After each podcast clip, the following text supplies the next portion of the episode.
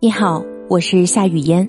今天我想向你分享的是语言读书会新一本书的解读——杨澜的《一问一世界》。早年间，蔡康永在《真情指数》节目中采访了成龙。当时成龙刚拍完一部新电影，蔡康永问成龙的第一个问题是：“拍电影累不累呀？”就是这么一个看似轻描淡写的问题，让成龙在节目中哭了整整十五分钟。一向以硬汉形象示人的成龙，却因为这样一个问题痛哭流涕。我们往往被别人最闪耀的地方吸引，比如他的成功、智慧、美貌等等，很少会试图探究他背后的辛酸与苦楚。蔡康永的这个问题看似简单，实际上满含着对被访人的关心，能直击对方的心灵深处。由此可见呢，一个恰当的问题，或许能成为我们走进别人心门的钥匙，也能让我们以更敏锐的眼光看待这个世界。但是随着年龄的增长，我们好像越来越不喜欢提问了，因为提问意味着多重思考，也会引来更多的目光，所以我们习惯被提问，做一个接收者，因为这样省力又方便。而渐渐的，我们似乎也忘了该怎么提问，提出好问题也变成了一件困难的事儿。对于提问这个话题，主持人杨澜就有独到的见解与体悟。他从提问中收获到的，不仅是一个光辉灿烂的前景，更是睿智从容的自我。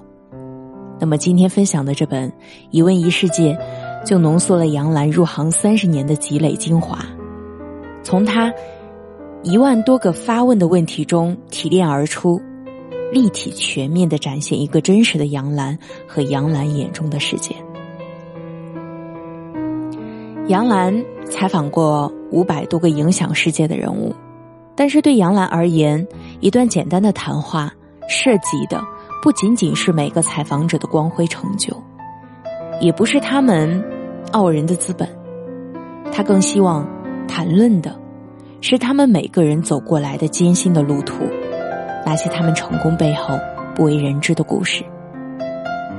在他的提问中，克林顿直面了他与白宫实习生莱文斯基的绯闻事件。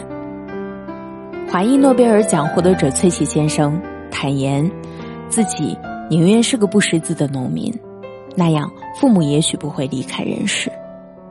女排队长。曾春雷也深情感恩郎平教练的付出，为了带领团队备战世界杯，郎平连他父亲的最后一眼都没有看到。无论是政界大腕儿还是业界翘楚，当他们褪去光环后，会散发怎样的人性特点？通过提问，我们又能从他们身上收获怎样的感动与启示？这是提问的意义，也是提问的魅力。它能带给我们的不仅是独立思维的培养，还有自我的反思与升华。何炅曾动情的描述这本《杨澜三十年的积累》，是我们的宝藏，千人万字的灵魂碰撞，世界就在我们眼前。那么今天，就让我们一起从提问中感受世界的美好。我是夏雨嫣，我在语言读书会上等着你。扫描节目下方的二维码可以收听哦，我们不见不散。